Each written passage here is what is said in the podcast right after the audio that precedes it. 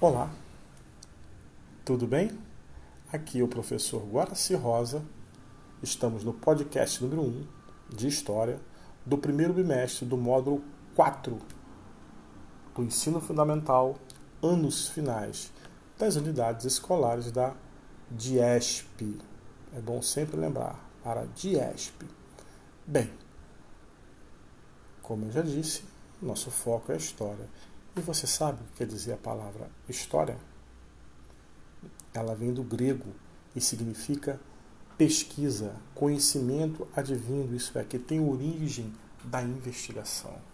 É a ciência que estuda o ser humano e sua ação no tempo e no espaço ao mesmo tempo e analisa os, os processos e eventos ocorridos no passado.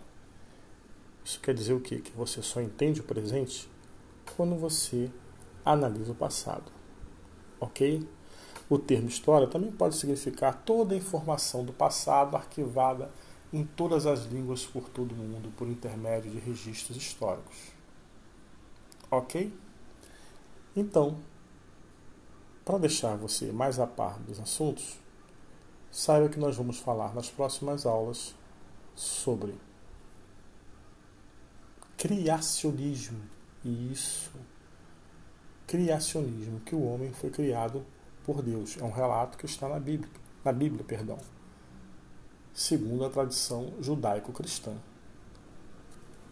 Contrapondo isso, numa aula seguinte, nós vamos falar sobre o criacionismo. Veja bem, numa aula falaremos sobre como foi criado o ser humano, como ele surge a partir da teoria judaico-cristã, da tradição, melhor dizendo. Depois vamos falar, pegando o lado da ciência, através de uma teoria de Charles Darwin. Essa teoria também é chamada de darwinismo. Ela afirma que o homem é o resultado lento de um processo de mudanças ao longo do tempo. É o evolucionismo. Ok? Na aula seguinte, falaremos né, das transformações que o homem vai passar através do tempo num conceito de revolução neolítica.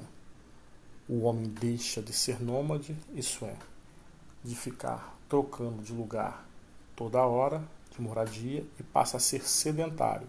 Sedentário não é no sentido de que não faz exercício físico, que não vai para academia, não. Sedentário no sentido de ficar morando no mesmo lugar, não ficar trocando de lugar ficar fixo na terra. E para ele ficar fixo na terra é quando ele domina a agricultura. Numa aula mais à frente, falaremos também né, na transformação das aldeias, isso é, e como o ser humano começa a procurar, começa a procurar lugares, melhores lugares para viver. E ele vai perceber que o melhor lugar para viver é sempre perto de água. E onde tem muita água, nos rios.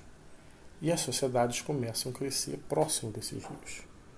Sendo assim, ela vai crescer ali, porque depende da água, não só para beber, se banhar, mas também para irrigação. Ok? Lembrar que nessas sociedades a agricultura era o principal foco da economia. Então, são várias aulas com diversos assuntos, focando sempre a história. A história, que é a nossa ciência, e é ela que vai usar diversas e usa diversas fontes históricas. Só para relembrar para vocês que essas aulas serão baseadas sempre nessas fontes históricas. Que fontes são essas? Fotografias, jornais antigos, livros, relatos. E isso, os relatos de pessoas mais velhas, também é visto como história, é um setor chamado história oral. Então nós vamos analisar vários contextos usando esses registros históricos. E quem é que faz esse registro? Ou melhor, quem é que pesquisa? É o historiador. Ok? Aguardo vocês Até o próximo podcast. Um abraço e fiquem bem.